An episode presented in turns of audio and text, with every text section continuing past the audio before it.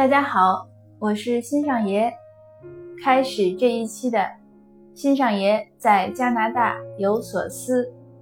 今天的这次分享呢，是想和您讲一个中国大陆的九零后的歌星，叫华晨宇。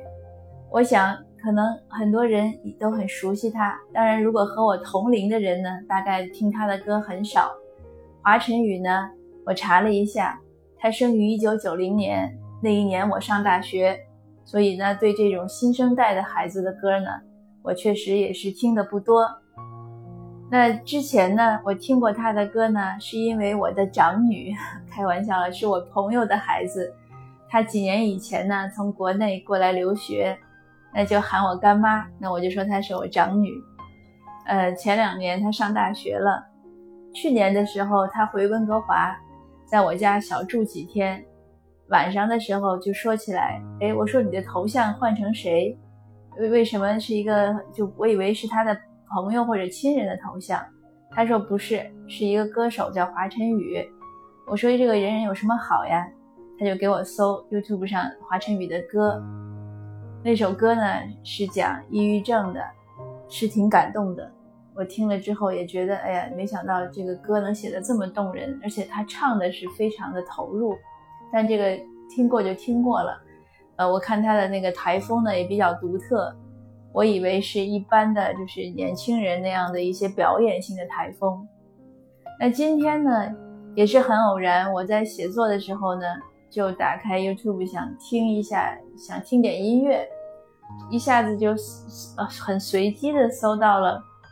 呃，应该是湖南的芒果电视台，还是应该是这样？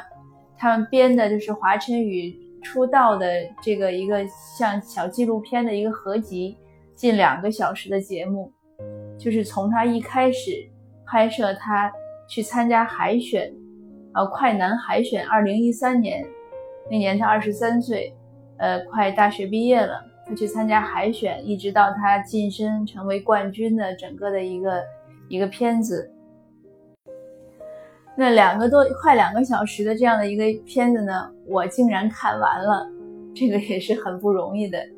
因为一个是忙，第二个我其实也没什么耐心看电视，我很多年很多年不看电视了，也就是因为不看电视，然后对这些电视节目啊什么都觉得就是比较排斥嘛，觉得浪费时间。可是今天看这个节目呢。让我感触良多。如果您熟悉华晨宇，您就会知道，他呢是有很多称号，什么火星男孩呀，什么就是他看着有一点点、有点点很内向、很自闭，甚至于他二零一三年虽然已经是二十三岁了，可是去拍那个海选的时候呢，因为完全是实录，他真的像个大男孩一样，很害羞，呃，也不怎么会会和人沟通，呃。就是会很善良的，他会笑，嗯，他也爱吃东西，但是害怕摄像头，害怕人多，呃，不会跟大众来说话。可是他在音乐表演的时候呢，非常投入，甚至于有一些太忘情了，就所以当时有人批评他是精神病。你如果你如果不了解他的故事，你看他的表演，确实有的人会觉得有这样的感觉。我查了一下，他也是很小的时候，爸爸妈妈离婚，他就跟着爸爸。爸爸很忙，呃，基本上是保姆带他大，所以他在那个访谈中也讲，他说他小的时候白天还好过，最怕过黑夜，他害怕有坏人啊，有妖怪，他就抱着他的那些毛绒玩具，还抱着他的玩玩具枪，就是这样一个人孤单的一夜一夜的过来，真的是蛮可怜的。那在他十岁的时候呢，爸爸再婚，呃，很快家里有了小妹妹，爸爸才有了快乐，对小妹妹很好。但华晨宇说呢，他一点也不嫉妒，他看到妹妹呢，他就觉得那是他的童年，所以他有一种补偿。呃，不过他从上高中呢，就去了武汉，去武汉他读高中，他是想上武汉的音乐学院，呃，第一年没有考上，第二年又考上。上了音乐学院之后呢，他仍然非常孤独。同学都说他上课的时候呢，一定是坐在最后一排。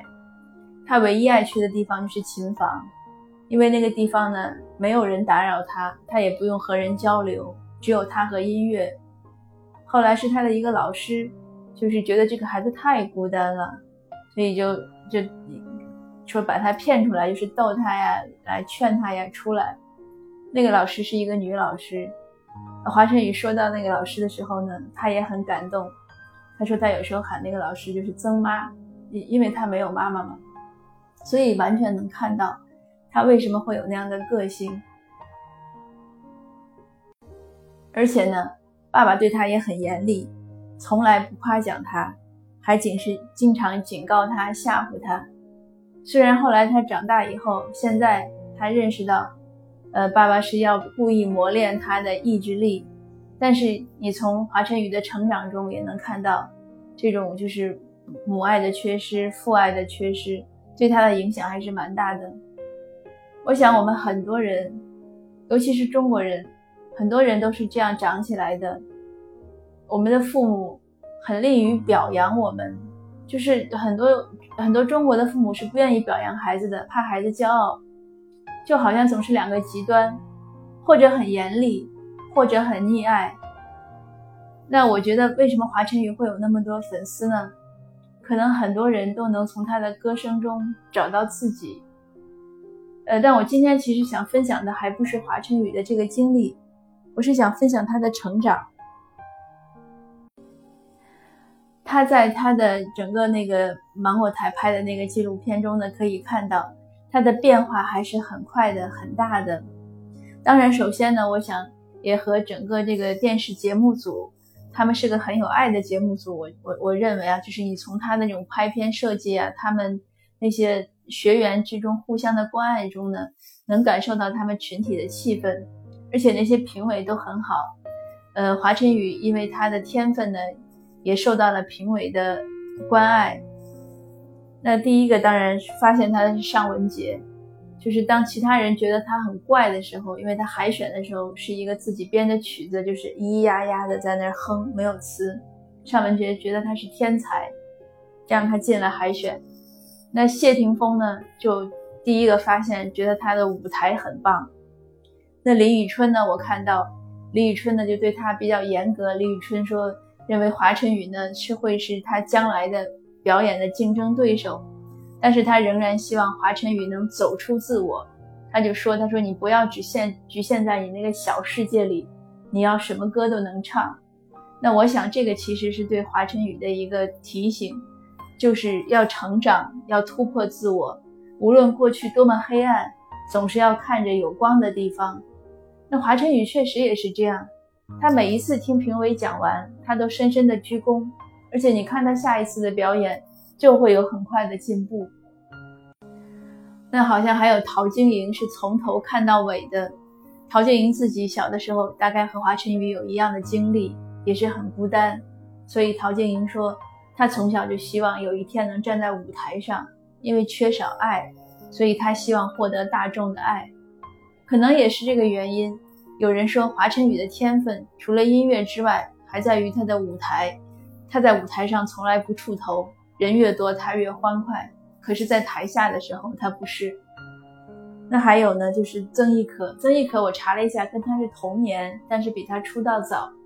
所以当最后几次的时候，有一次他们李宇春他们打分给华晨宇都打得很低，就是觉得他表演的不够好。他唱《红豆》那支曲子时候，曾轶可就插了一句话，他就说。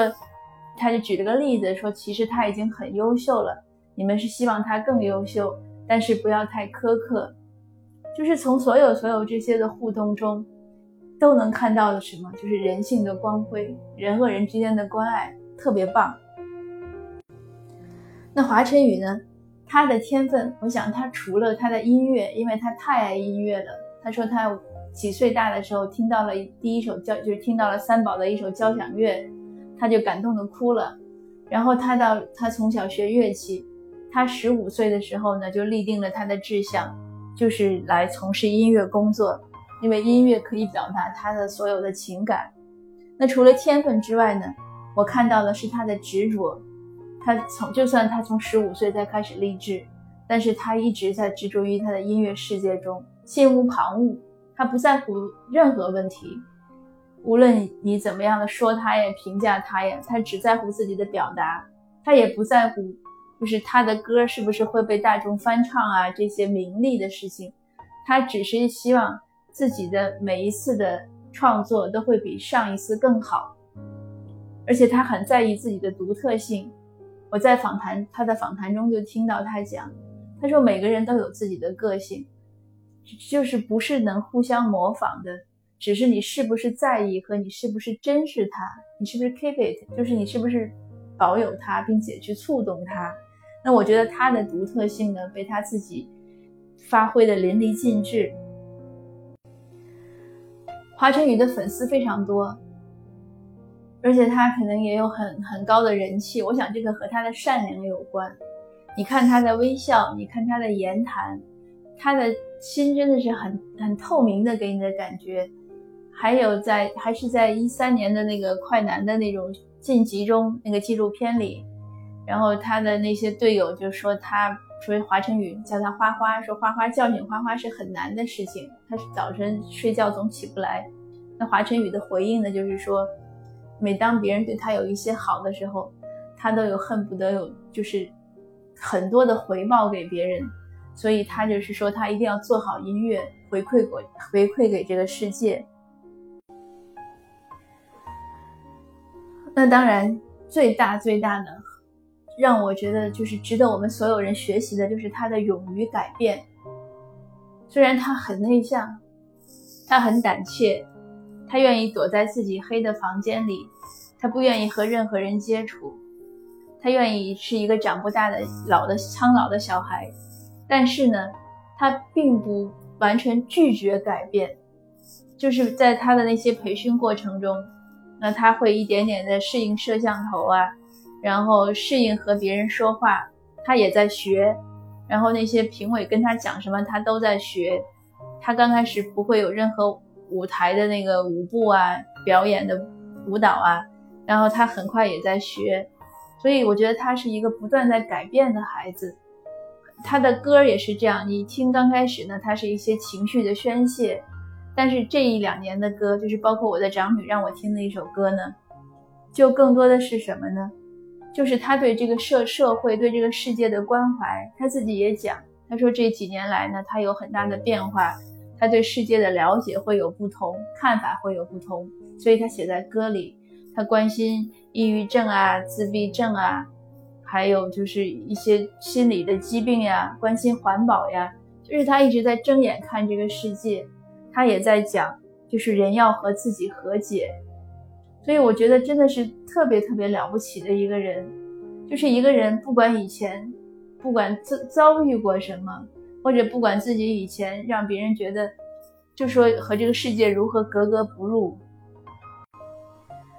但是他一直是正向的，一直是微笑的，一直是阳光的，一直是勇敢的，一直是努力的，所以他能有今天，我想绝对不是偶然。